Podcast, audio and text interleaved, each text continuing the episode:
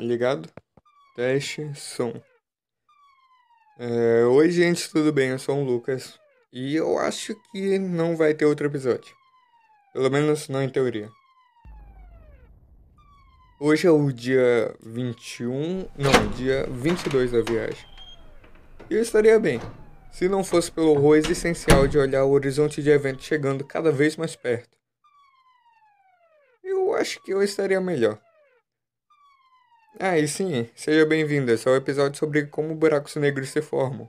Eu tentei fazer alguma coisa imersiva, mas eu acho que tá imersivo até demais. E aparentemente o ar da nave acaba amanhã. Ela tá conseguindo ficar ok, mesmo perto de um buraco negro. Se não fosse pelo editor, eu nem teria conseguido postar o último episódio. E eu diria que essas são as piores situações para achar ele no espaço-tempo. Mas pelo menos eu posso gravar isso antes que daqui a 5 minutos a gente chegue perto o suficiente para ser espaguetificado. Ah, é. Desculpa, eu não falei. Isso acontece quando você chega muito perto do buraco negro. Acontece que ele é um ponto tão massivo no meio do espaço que a gravidade que ele puxa meu pé vai ser muito maior do que a minha cabeça, o que vai me esticar a um nível molecular e provavelmente vai ser muito doloroso. E mesmo que a gente sobreviva, tem um negócio chamado horizonte de evento. É a partir do meio de um buraco negro. Ninguém sabe exatamente o que acontece lá. Depois que a gente passa por aí, não dá mais tempo de sair, porque se nem a luz consegue, nada consegue fugir de lá. Se ao menos a nave tivesse funcionando e os motores estivessem bem, aí talvez desse pra gente sair a tempo. Sinceramente, eu tô um pouco decepcionado. Achei que os motores dariam conta, mas pelo visto não. Acho que dá pra tirar uma boa lição daí. Se for viajar no espaço-tempo e parar perto de um buraco negro, se certifique que os motores estão funcionando.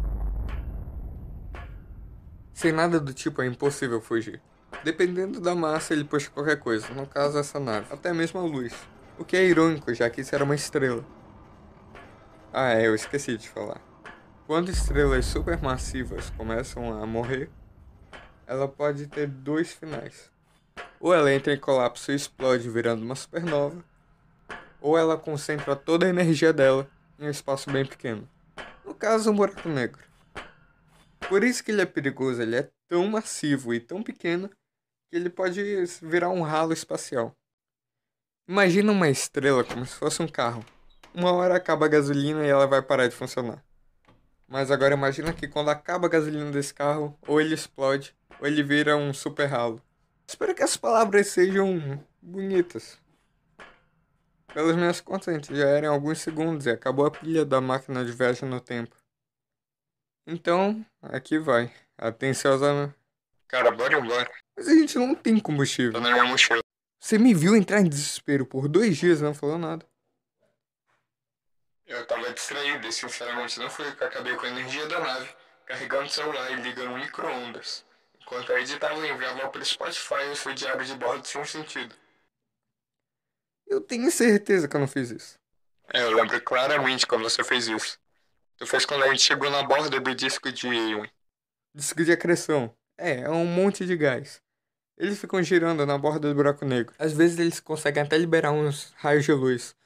E raio-x, não dá pra ver, mas dependendo da câmera que você utilizar, pode até ficar bonito. Mas vamos logo então, já que você tem a bateria.